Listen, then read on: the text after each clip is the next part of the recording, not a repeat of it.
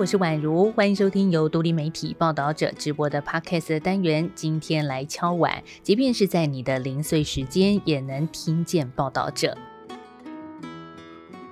上个星期四，在日本受到高度瞩目的这一则新闻，你有注意到吗？经过漫长的五年，造成三十六死、三十二伤的京都动画纵火案，京都地方法院在一月二十五号一审宣判，声称因为小说被抄袭而犯案、有严重妄想症状的四十五岁被告青叶真丝，一审被判处死刑。而死刑的消息占据日本的二十五号头条新闻，报道者呢也在当天，我们推出了深度报道，除了关注判决结果，也整理自二零二三年九月开庭到现在京都地方法院法庭记录与判决。我们看见被告脱序的人生，同时也聆听受害者家属的陈述，希望提供给读者更多面向的思考。那如果你还没有看过这篇内容，或者是呢已经淡忘了这一起纵火案，没关系，因为接下来我会为大家快速的重点整理。首先呢，就有一些跟事件有关的重要数字要先告诉你。二零一九年七月十八号上午十点多，青叶真丝在自助加油站买了四十公升的汽油，然后带着油桶闯入京都动画的第一工作室，朝现场员工和桌子泼洒汽油之后点火燃烧。随后呢，整座三层楼的工作室陷入火海，造成重大伤亡。而案发当时，京都动画员工总规模一百七十人，这场火造成了四成人员的死伤。犯下大错的青叶真丝当场也遭火舌吞噬，全身百分之九十三度灼伤，案件审理也因此延宕了。一直到四年后的二零二三年九月五号，京都动画纵火案首次开庭，一路到十二月七号，横跨了三个月，开庭二十二次，审判的时间破天荒的长达一百四十三天。至于一四三是一个什么样的概念呢？这样讲好了，根据日本最高裁判所公开数据，自二零零九年日本裁判员制度上路以来，平均一个案件的审理时间是九点五天，开庭大约是四点六次。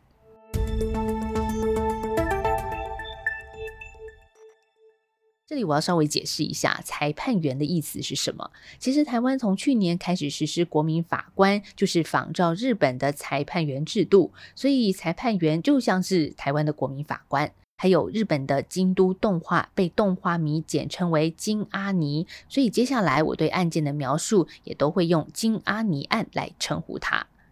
回到案件的审判哦，今年的一月二十五号，三位职业法官与随机抽选出来的六位公民裁判员做出了金阿尼案一审判决，认为青叶真丝在犯案的当时并没有精神丧失，对于犯下的罪行具有刑事责任能力，所以判处死刑。根据 NHK 传回的法庭旁述，当审判长发表死刑判决之后，法庭内的幸存者、遗族还有旁听的民众，许多人都是激动的掩面啜泣。被告青叶真丝则是在轮椅上深深的一鞠躬，接着一言不发地默默退庭。其实呢，在这一起日本战后死难者最多的重大杀人事件审理过程里头，被告的精神状态还有刑事责任能力成为最大的争点。那讲白一点呢，就是青叶真丝他是病人还是罪人呢？负责宣读判决的审判长曾田启佑表示说，尽管本案的被告身心状况是审判重点，但是呢，判决最后认定青叶真丝他在犯案之前曾经经过长期的计划研究行凶的手法，也曾经到金阿尼工作室现场勘查，甚至啊他在犯案之前也有犹豫踌躇十几分钟的记录。这些行为就显示被告行凶的时候具有明确的行为能力，并非处于精精神失常或者是好弱的状态，因此不符合减刑的条件。那我们要说的是，尽管京都检方还有绝大多数的被害者家属都对一审结果感到宽慰，但是呢，还是有少数的受害者遗族对于青叶真丝的死刑判决感到疑虑。像是一名逝世动画师的父亲，在判决之后对朝日新闻表达自己的复杂情绪。他强调，虽然自己能够理解啊其他彝族对被告死刑的诉求，但是他也很困惑，这样的结果是否真的是女儿所希望？他说：“我感觉金阿尼案不适合以死刑为结局，因为金阿尼制作的动画总是强调人性的善良与乐趣。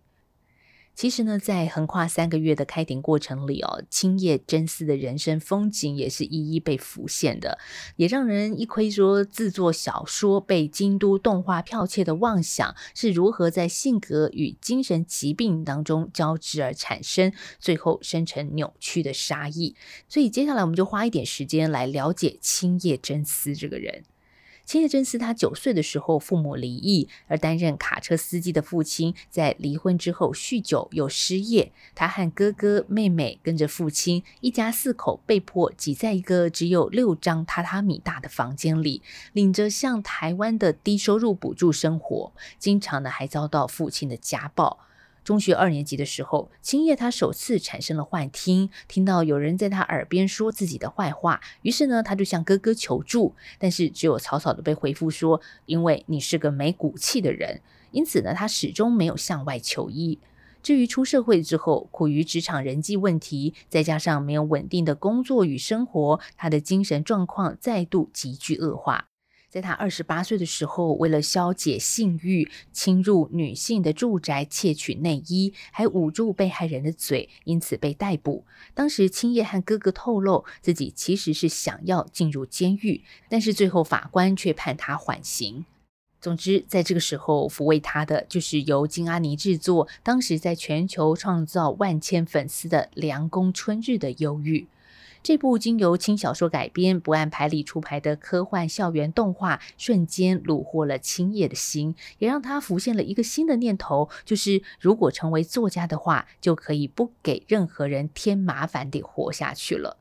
于是呢，写小说就成了青叶的心灵支柱。他也开始上动漫论坛发表自己小说的相关贴文。但是呢，与此同时，童年曾经困扰的精神疾病再度出现，症状不仅未被治疗，反而围绕金阿尼发展出更大的妄想。就是青叶借由在动漫论坛上不相关人士的贴文和留言，开始妄想自己与一位金阿尼女导演因为小说交流相恋，最后争吵决裂。他也因此就自暴自弃，在三十四岁的时候犯下持刀抢劫超商案入狱，在狱中确诊思觉失调。讽刺的是，入狱三年半成了他第一次实际接受精神治疗的时刻。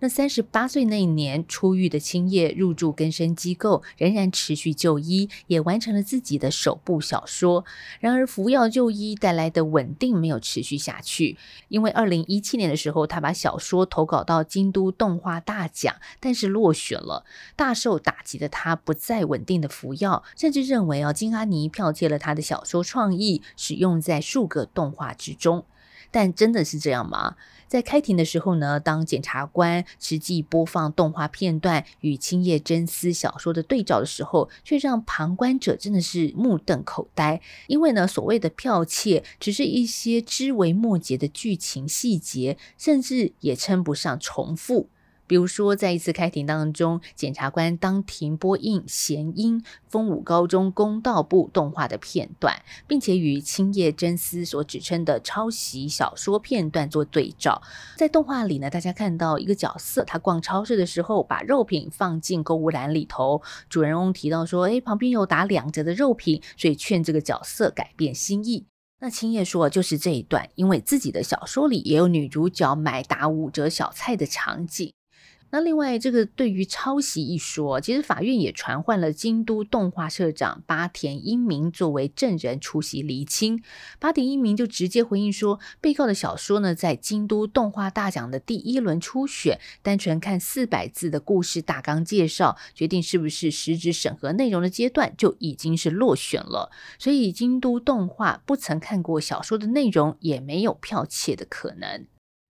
好，接下来我就想花一点时间来谈京都动画，谈它是一间什么样的公司，还有如何从一间培训家庭主妇起家的动画代工厂走向国际的舞台。一九八一年成立的京都动画，原来只是一间小工作室。创办人八田洋子曾经在日本漫画之神手冢治虫旗下的动画公司任职，负责帮原稿上色。当年的动画是要全手工制作的，在电视上我们看到每播出一集二十三分钟长的作品，它的背后是需要两千五百到三千五百张的原稿。而动画产业里头，享受外界瞩目、被视为创作者的导演、剧本家和原画师，在当时全部都是男性，许多不起眼的基础工作则是落在女性的手上。八田洋子和丈夫八田英明结婚之后辞职，但是呢，她靠着过去所累积的技术跟人脉，先替住家附近有意求职的家庭主妇们上课，就邀请他们啊一起接下大公司释出的原稿外包工作，这成了京都动画的起点。同时呢，也逐渐塑造了往后京都动画重视劳动条件、积极培育人才、大量提拔女性的企业文化。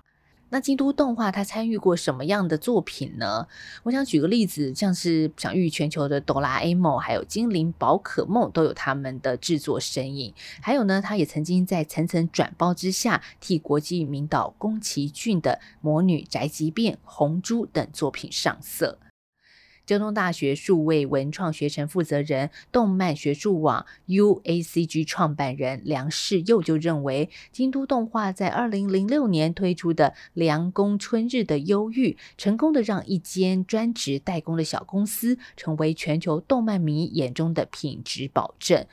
因为它的绘画精致，用人物的肢体动作传达情感，并且用光影和构图设计烘托故事，甚至改变了世人对于日本。动漫文化的印象，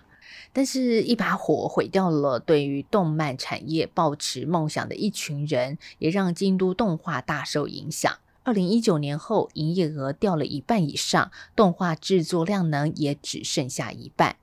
一位当时年仅二十一岁的幸存者说：“他的双手在大火之后成了一团红黑色的肉块，复健过程极度的艰辛，每天做完绷带都染满了鲜血。但是他不想放弃在金阿尼作画的梦想，所以他拼命的努力复健。虽然左手还有轻微的后遗症，但是现在已经能够回到原来的部门继续作画了。”他说：“我深深相信，克服烧伤，回到金阿尼，继续创作心爱的作品，就是对被告的报复。”最后呢，我想补充一下啊，目前案件的一个最新发展，也就是一审宣判后的隔天，二十六号，青叶真司透过辩护律师提起上诉，所以这件事情还有后续。但是我不想把这集节目收在太悲伤的情绪里，所以在结束之前，我想引述在这一场大火当中丧生凉宫春日的忧郁作画总监督池田金子的丈夫出庭时的一段话。他说：“我对儿子讲，看着镜子里头的自己，是否有向着目标努力前行？不要去怨恨人，因为会为自己带来不幸。”当你因为自己的努力而达成了梦想和希望，就是你战胜青叶先生给你负累的时刻。当你不因困难和悲伤而挫折，成长起来，就是爸爸的胜利。所以爸爸也会加油的，我相信妈妈也一定会感到安心。池田金子的丈夫在金阿尼案对于被告审问的时候也有旁听，或许也是一路了解被告的人生，有许多将自己的不顺利怪罪到他人身上的倾向，最后甚至演化成为妄想犯下此案，所以他想对儿子如此的提醒跟鼓励吧。这段父亲鼓励儿子的话让我蛮感动的。面对不幸，我们能如何自处？如何度过悲伤？放眼未来，或许这一段话能够给每个生活中遇到困难的人一个面对的方向。